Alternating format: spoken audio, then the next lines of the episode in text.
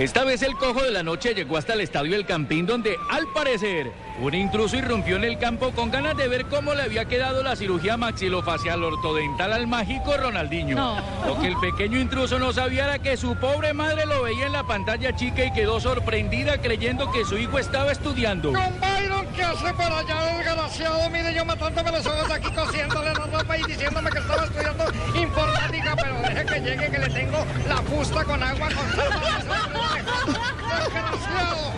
Habitantes del sector cuentan que el policía que intentó meterle a su bolillazo se quedó como el ternero, porque el propio Ronaldinho acudió en su ayuda.